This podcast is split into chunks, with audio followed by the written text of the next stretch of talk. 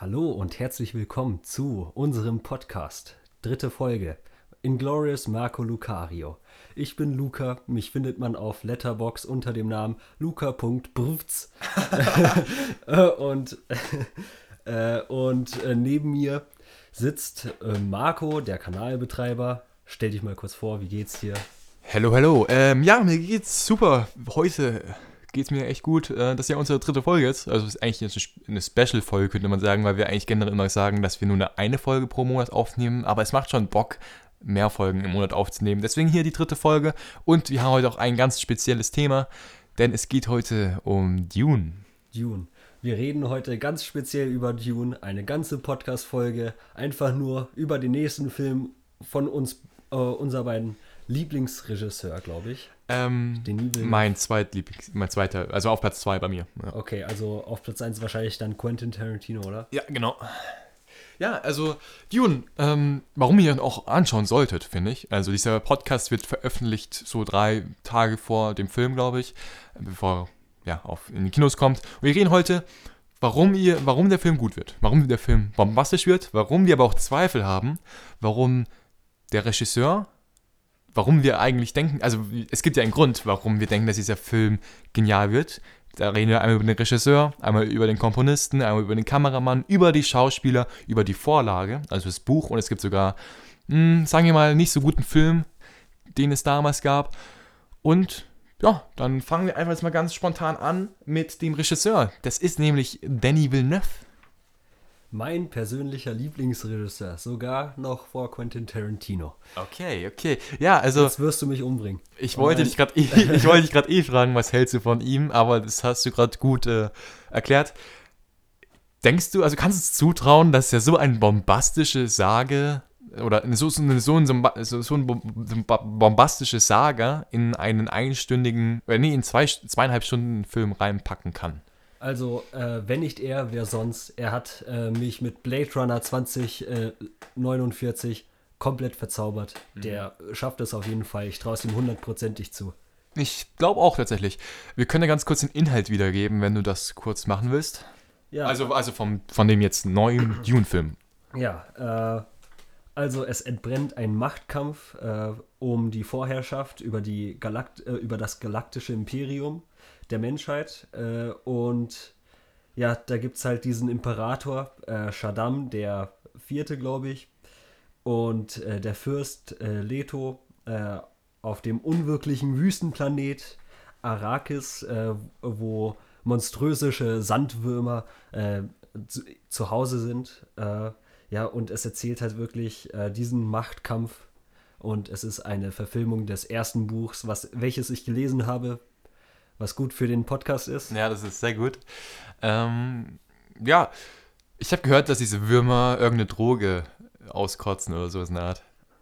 Ja, das stimmt. Okay, alles klar. Ist, ist, jetzt, ist, ist, jetzt, ist jetzt der Inhalt vom Film? Ist es auch der Inhalt vom ersten Buch? Ja, es erzählt äh, die Geschichte über einen Machtkampf. Ich weiß nicht, was äh, jetzt deta äh, detailliert ich denke, ich auf denke, uns zukommt, ich denke, aber ich glaube schon, dass es eine...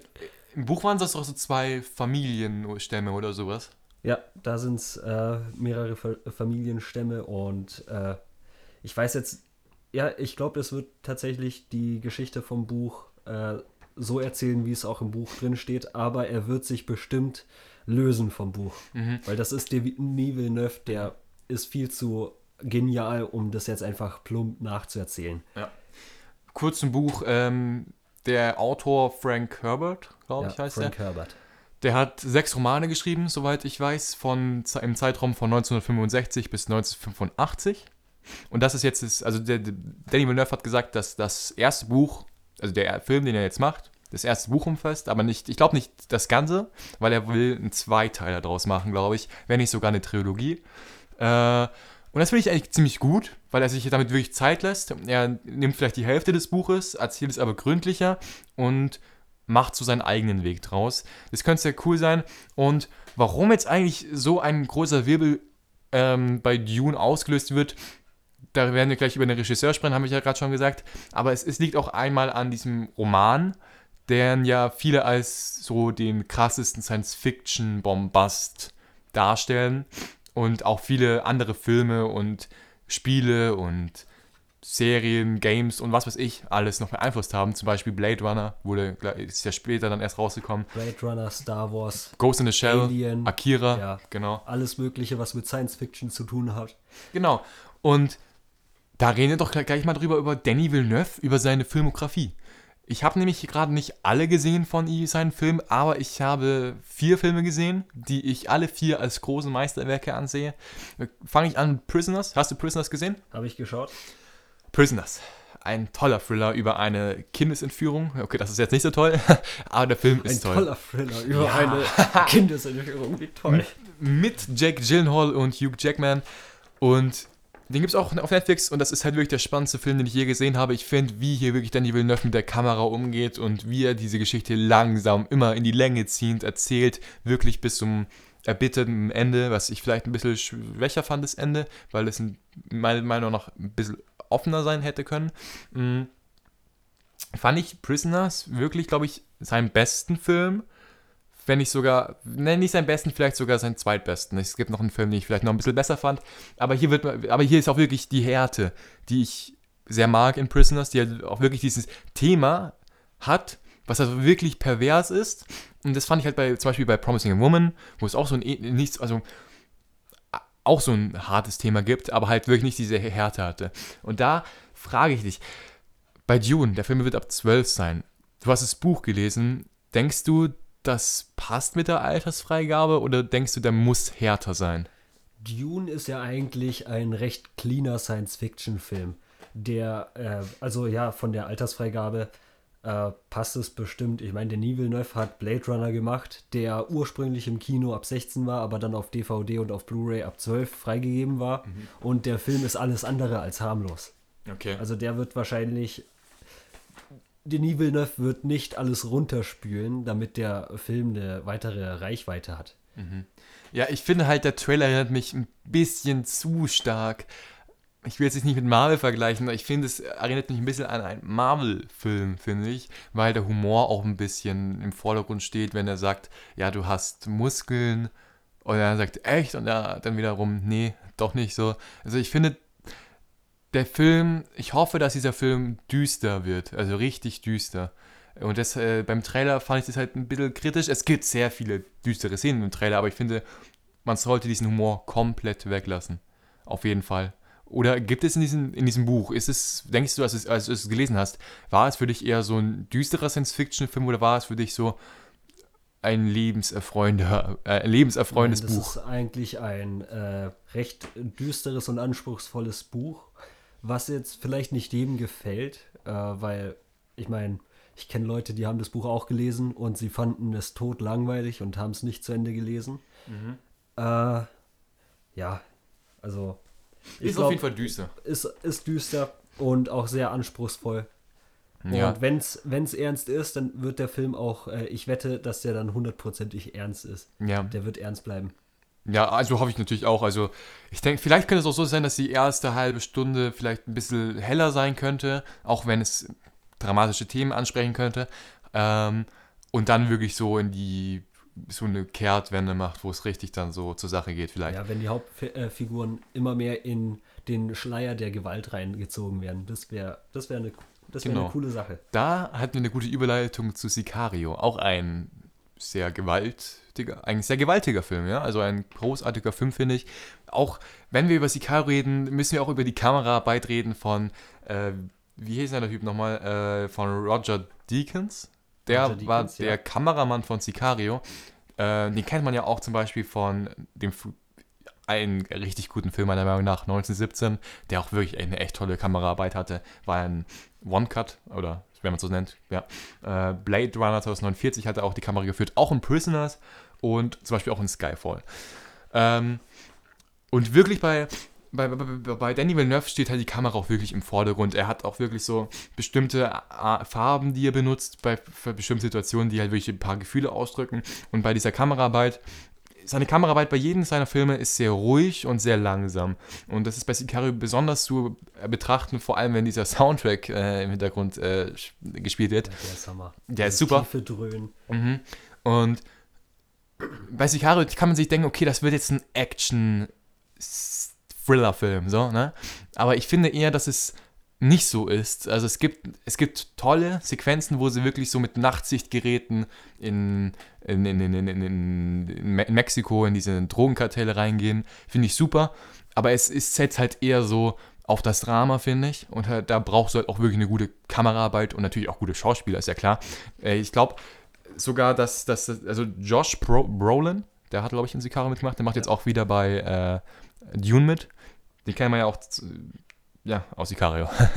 äh, wie magst, du magst, glaube ich, auch Sicario, ne? Ich, ich mag ihn. Ich glaube, du, du magst ich glaub, ihn. Das ist, glaube meiner Meinung nach, du kannst mich jetzt gern verurteilen, weil ich glaube, äh, dein persönlicher Favorit ist Prisoners, aber ich mag Sicario, glaube am meisten. Mhm.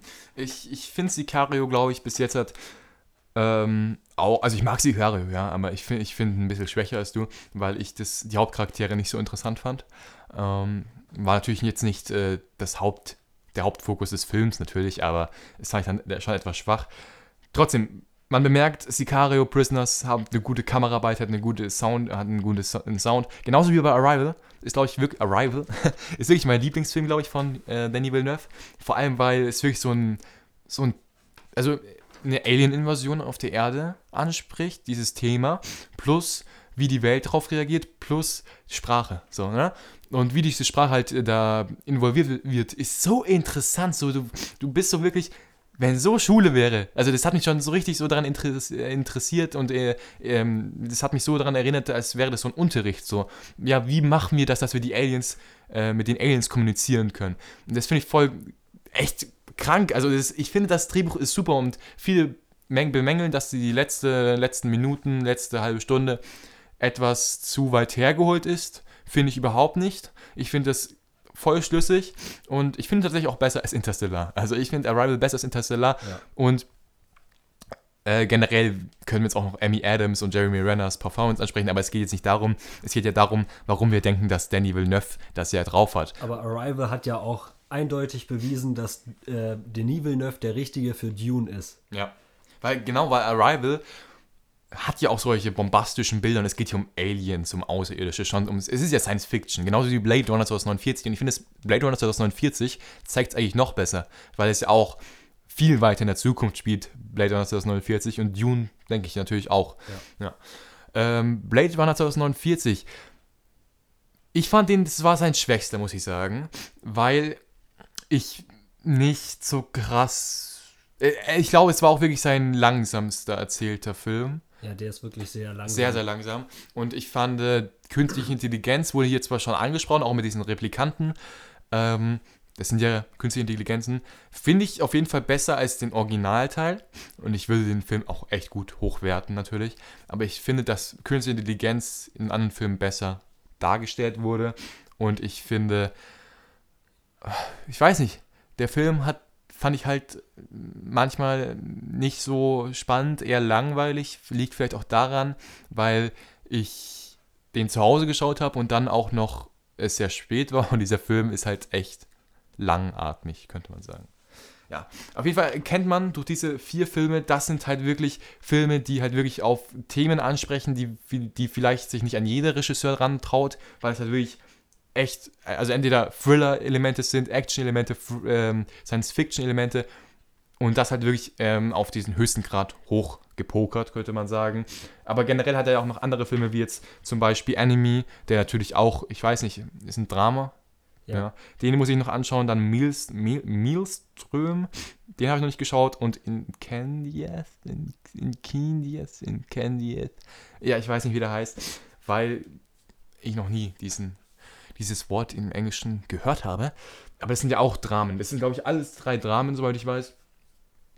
Und er kann es. Er kann Dramen gut schreiben und er kann Science Fiction gut darstellen und auch gut schreiben. Deswegen sind wir da ziemlich gut überzeugt. Kommen wir doch zum, mal zum Kameramann. Das ist nämlich Greg Fraser, wenn der, ich den richtig ausgesprochen habe. Den kennt man, glaube ich, gar nicht so krass. Ich dachte tatsächlich, dass man hier wieder auf Roger Deakins setzt. Aber es ist Greg Fraser, den kennt man zum Beispiel von Rogue One und von The, Mandalor The Mandalorian. Der hat mir gut gefallen tatsächlich bei Rogue One und bei The Mandalorian. Äh, also ich habe da auch keine Probleme. Ich finde, die, die Trailer zeigen wirklich, der kann, kann das, der hat schöne Bilder. Äh, schöne Bilder ist untertrieben, das sind echt hervorragende Bilder, die ich da gesehen habe im Trailer. Äh, und die Musik ist von Hans Zimmer. Also Hans Zimmer, mein absoluter Lieblingskomponist in Filmen und äh, dieser Kameramann, von dem habe ich ja auch jetzt nur äh, diese zwei Star Wars Filme gesehen. Äh, ähm, und diese, ja, Mandalorian, die Serie. Äh, und da fand ich ihn echt gut. Aber mir wäre es lieber, wenn äh, Roger Deakins für diesen Film zurückgekehrt wäre. Muss ich ehrlich auch sagen, aber ich meine, Danny Villeneuve weiß, was er tut. Aber Roger Deakins wäre schon, schon mies cool eigentlich. Hans Zimmer kennt man, Inception, Interstellar, Karibik, Batman, also die Batman-Trilogie, The Dark Knight. Ähm, dann noch äh, der Amazing Spider-Man 2, äh, Dunkirk, Blade Runner 2049 und viele, viele weitere. Ähm, ich liebe alle seine Werke tatsächlich, aber ich finde nicht, dass es mein Lieblingskomponist ist. Es gibt auf jeden Fall hier und da auf jeden Fall noch einige weitere coolere, finde ich. Aber Hans Zimmer hat tatsächlich auch für Tenet ähm, wollte nicht bei Tenet den Komponisten spielen für Christopher Nolan, sondern unbedingt bei Dune mitmachen. Wollte unbedingt bei Dune mitmachen, weil er wirklich irgendwie so, er mag das, ja. Also er findet, dass das wirklich mehr, also Vorrang hat, ne? Das muss ja auch was heißen. Wenn wir über die Schauspieler reden, kannst du mal bitte, nicht alle, aber deine, die Schau, oh, alle coolen Schauspieler vor, äh, sagen, die in diesem Film mitmachen. Äh, Timothy Chalamet oder so. Genau, der hat ja auch bei äh, Call Me By Your Name mitgemacht. Ja, ist ein sehr guter Schauspieler, sehr überzeugend. Äh, Jason Momoa, den man jetzt aus Aquaman kennt. Äh, Oscar Isaac, äh, der aus Star Wars. Oder Ex Machina. Oder Ex Machina auch. Äh, Dave äh, Bautista, den man aus Guardians of the Guardians Galaxy. Of the Galaxy kennt. Oder zum Beispiel Army of the Dead. Army of the Dead. Aber der kann auch ernst. Also der hat ja auch äh, mit ernsten Filmen angefangen. Äh, dann oh, Rebecca Ferguson, ne? Ja, da gibt es so viele. Oh, was für ein Hammercast. Rebecca, Josh Brolin auch noch. Ja, der. Rebecca Ferguson, der, die hat ja zum Beispiel Mission Possible 5 und 6 mitgemacht, glaube ich. Ja. Ähm, dann haben wir noch Javier Badem, mhm. der in No Country for Old Men, den ich im letzten Podcast schon angesprochen habe, äh, eine sehr Hammerfigur äh, spielt. Dann haben wir noch den Typen, der Polka Dot Man in äh, Suicide ja. Squad spielt und in Prisoner Street auch noch mit. Äh, dieser Name Dave da das Malchion. Das Destination. Ich habe keine ja, Ahnung. Ist schwierig, aber der Typ, der kann, der, der also der ist heftig. Also der, der, der, Zendaya. Ja, okay, und Zendaya. Ja, ich bin kein. wahrscheinlich die meisten äh, ja, Leute ins Kino holen. Aber ich mag die nicht ja, ich bin auch kein Riesenfan von ihr. Die hat jetzt nicht, in den letzten Jahren hat sie mich nicht überzeugt, sagen wir es so. Mich auch nicht. Es gab ja eine Verfilmung von David Lynch, ne? Ähm, von, ich weiß nicht mehr von welchem Jahr, aber er mochte diesen Film gar nicht. Ja? Also das Studio hat ihm reingefuscht und aber man sieht, glaube ich, äh, von diesen, es gibt ja, um diesen Film gibt es ja ganz viele Geschichten. Es gab, gibt ja ganz viele äh, Produktionsdesigner, die zum Beispiel ein paar Sachen gemacht haben und da gab es einen, der hat sogar schon das Alien-Design vorgefertigt. Ja. Und das ist äh, sehr interessant, weil dieser Film, glaube ich, zehn Jahre, glaube ich, vor Alien 1, also Alien, rausgekommen ist. Das fand ich eigentlich ganz interessant. David Lynch Interpretation habe ich noch gar nicht geschaut, äh, äh, äh, David Lynch Film habe ich noch nicht geschaut, über, also äh, von Dune.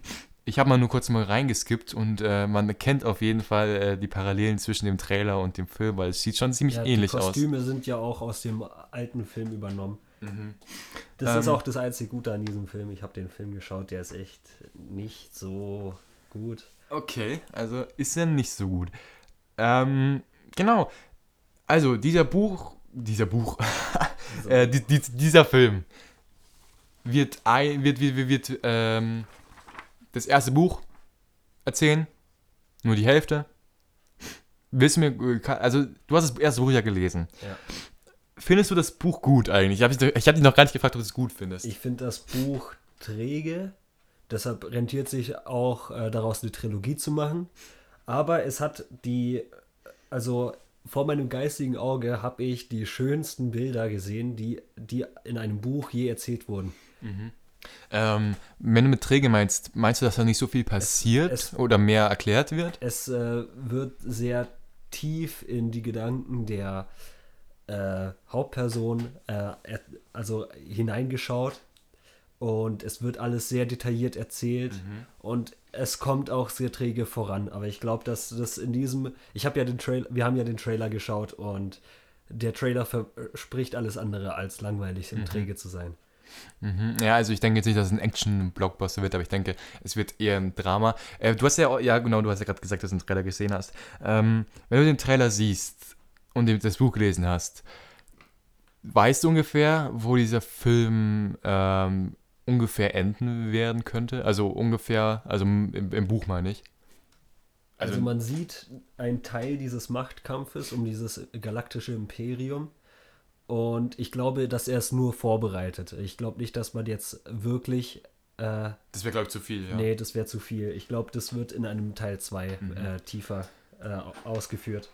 Okay, cool. Cooles Hintergrundgeräusch. Also das, was ihr gerade hört, ist äh, unser Drucker, aber gut, der ist jetzt aus. Egal. Ähm, was ich so gesehen habe vom Trailer, ähm, das hat mich teilweise, nicht komplett, aber teilweise an Mad Max erinnert so. Also von, äh, ich denke auch, dass man hier generell viel erzählen könnte durch Kameraarbeit. Deswegen fände ich es ein bisschen schade, dass man mal den Film ab 12 macht, wie schon vorhin gesagt, aber muss ja nicht sein, ne? Ähm, jetzt hat, hätte ich noch eine Frage für dich nochmal. Ja. Mm, die ich auch schon am Anfang des Films gestellt habe. Ob du immer noch denkst, dass es zu groß für Danny Villeneuve ist. Niemals. Niemals, der kriegt Sinn. Und der macht ja, der quetscht es jetzt nicht rein. Der wird eine Trilogie aus dem ersten Buch machen. Der wird es hinkriegen. Mhm. Weil ich denke jetzt auch nicht, dass er zu viele Themen äh, in 2 Stunden 35 Minuten reinquetscht.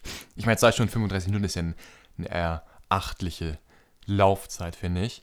Ähm, und wenn man dann wirklich nur, wie du gerade gesagt hast, die erste Hälfte des Buches wahrscheinlich nimmt und wirklich da was raus gut, was Gutes macht, mit guten Bildern. Und äh, was ich noch fragen wollte zum Buch, mh, mm, ist dieses Buch, wie soll ich sagen, hat es viele Twists oder ist es mindblowing? Äh, das hat sehr viele starke Charaktermomente auf jeden Fall. Mhm. Äh, Twists und mindblowing äh, fand ich jetzt fand ich jetzt nicht so. Okay, also es ist so eine klassische Geschichte einfach. So eine klassische äh, Geschichte. Wenn du mit starken Charaktermomenten das meinst, Meinst du damit, dass die, die, die, die, die, die, die eine Charakterentwicklung, also eine Charakterentwicklung bekommen? Also dass die wirklich so äh, sich verändern oder wirklich so. Ja. Okay. Also das ist ja eigentlich nur ein naiver Junge, die Hauptperson, mhm. die wirklich hart auf die Probe gestellt wird. Äh, da gibt es am Anfang des Buchs äh, eine Stelle, da muss er seinen Mut beweisen und in, das sieht man auch im Trailer, äh, in eine Kiste greifen und dann fragt er, was gibt's, was ist denn in dieser Kiste? Und dann sagt die eine hey. Frau da, Schmerz. Und dieser hey. Schmerz ist so immens, das wird, äh, das kann man sich als Leser nur erahnen, aber ja, das. Mhm. Und dass er so hart auf die Probe schon als kleiner, äh, kleines Jüngchen äh, so auf so eine Probe gestellt wird, mhm. finde ich dann schon ziemlich krass. Okay. Er wird mit Kraft, äh, mit aller Gewalt vorbereitet, dieser König zu sein mhm. und diesen Krieg zu führen. Weißt du, ob die anderen Teile auch mit dem Hauptcharakter, also äh, mit dem Hauptcharakter weitergehen oder dass sie schon andere Charaktere. Das weiß ich nicht, ich okay. habe nur das erste Buch gelesen. Ja, also gut. Ähm, er hat auch, Danny Villeneuve hat gesagt, er würde auch gerne zum zweiten Buch einen Film machen. Was wir aber schauen müssen, dass halt dieser Film auch erfolgreich wird. Ne? Ähm, also, wie wir uns jetzt anhören, denkst du, dass dieser Film der beste Film des Jahres 2021 wird? Von Denis Villeneuve, Musik von Hans Zimmer, Kamera, äh, Kameramann ist, ich äh, habe den Namen vergessen. Craig Fraser? Craig, Craig Fraser. Fraser. Äh, und die Darsteller sind mehr als überzeugend. Also wirklich aus Ex Machina und aus Call Me By Your Name. Also und denk, Zendaya, okay. Also denkst du, der dieser Film Dune kann der beste Film des Jahres werden, der beste Film des Jahrzehnts, der beste Film aller Zeiten könnte er werden. Ihm steht alles offen. Das heißt, wir müssen nur in diesen Film reingehen und ihn erfolgreich werden. Das lassen. heißt, du denkst, dieser Dune-Fluch wird endlich entfernt. Ja. Okay. Ähm, aber wir nehmen jetzt mal an, dieser Film wird nur was wir uns nicht vorstellen können, weil ich kann es mir gerade auch nicht vorstellen, aber denk dir, stell dir mal vor, der würde, würde, nur so mittelmäßig werden. Stell dir mal vor, der würde zum Beispiel von Cinema Strikes Back enttäuschende 5 von 10 Punkte geben. Robert Hofmann gibt ihm zum Beispiel 6,5. Äh, dann gibt es zum Beispiel äh, die Filmfabrik, die gibt ihm dann noch gute 7 von 10 vielleicht. Ähm, dann äh, zum Beispiel du gibst den äh, 6 von 10 und ich gebe den 4 von 10. Warum?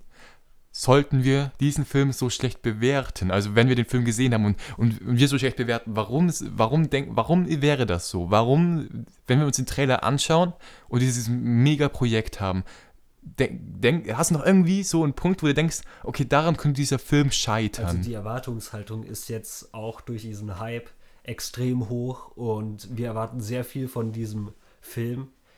Es ist die Geschichte aller Geschichten und wenn der Film wirklich nicht diese Erwartungshaltung erfüllt, dann könnte ich mir vorstellen, dass ich ihn nur mittelmäßig bewerte. Aber eigentlich kann der, der Film nicht viel falsch machen mit dieser Besetzung, mit, mit diesem Cast und mit diesem Regisseur.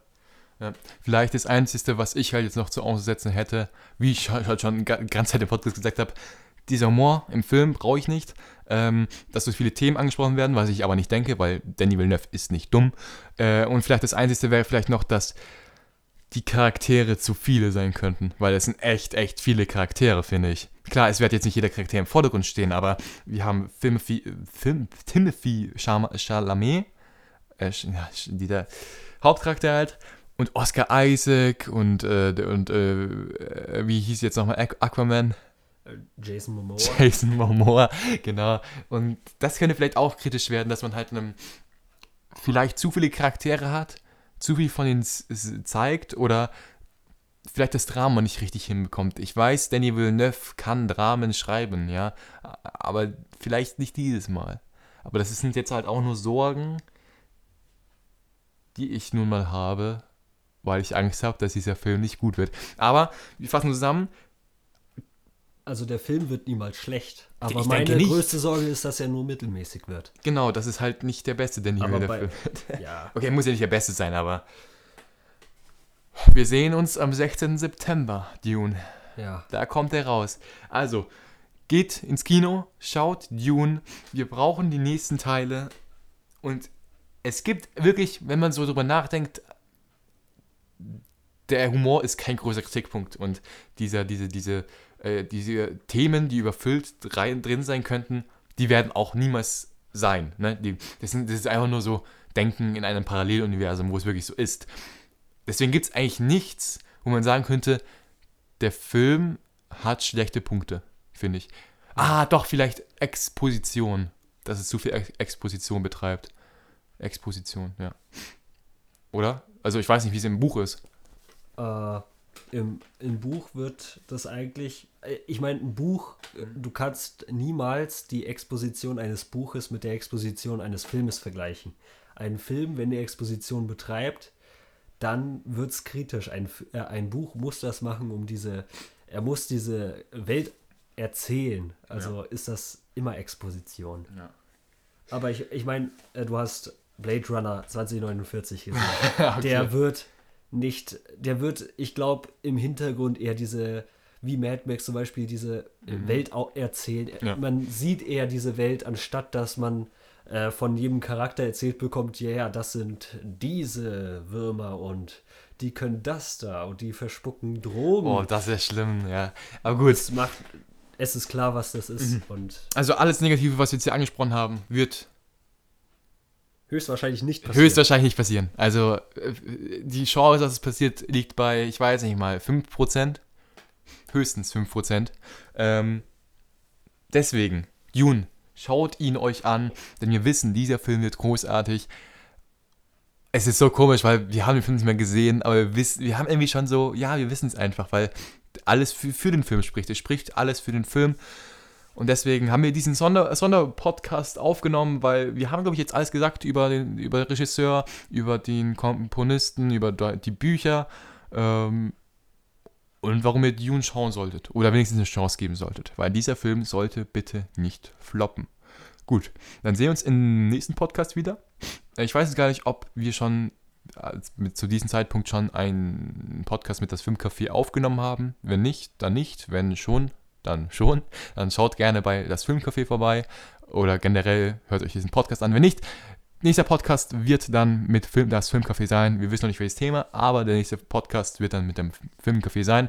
Und dann sehen wir uns dann zum Jahresabschied, äh, Monats, Monatsabschied wieder, äh, wo wir über die besten Filme im September reden. Ähm, und hoffentlich hat Luca schon angefangen, auf diesem Kanal Kritiken hochzuladen. Gut, damit bin ich durch. Hast du noch was zu sagen? Nee. Außer nur, äh, außer dass ich mich extrem darauf freue, auf diesem Kanal tätig zu werden und äh, vielleicht. Was ist das jetzt?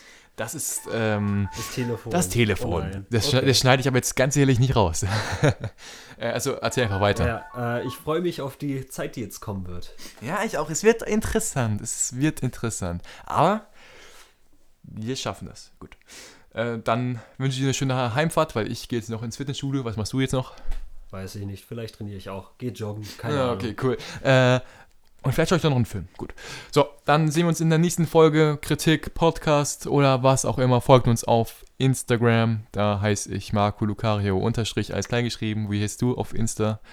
Er schaut einfach nach, er weiß äh, es nicht. Luca.brfz. Brfz. B-R-F. Äh, VZ, glaube ich. Ja. Okay. Und ich glaube, so heißt du auch auf Letterbox? Okay, gut. Dann verabschiede ich mich. Äh, ciao, Luca. Ciao, Marco. Wir sehen uns in der nächsten Folge wieder, wenn es wieder heißt. Äh, willkommen zu Inglorious Marco, Marco Lucario. Ui.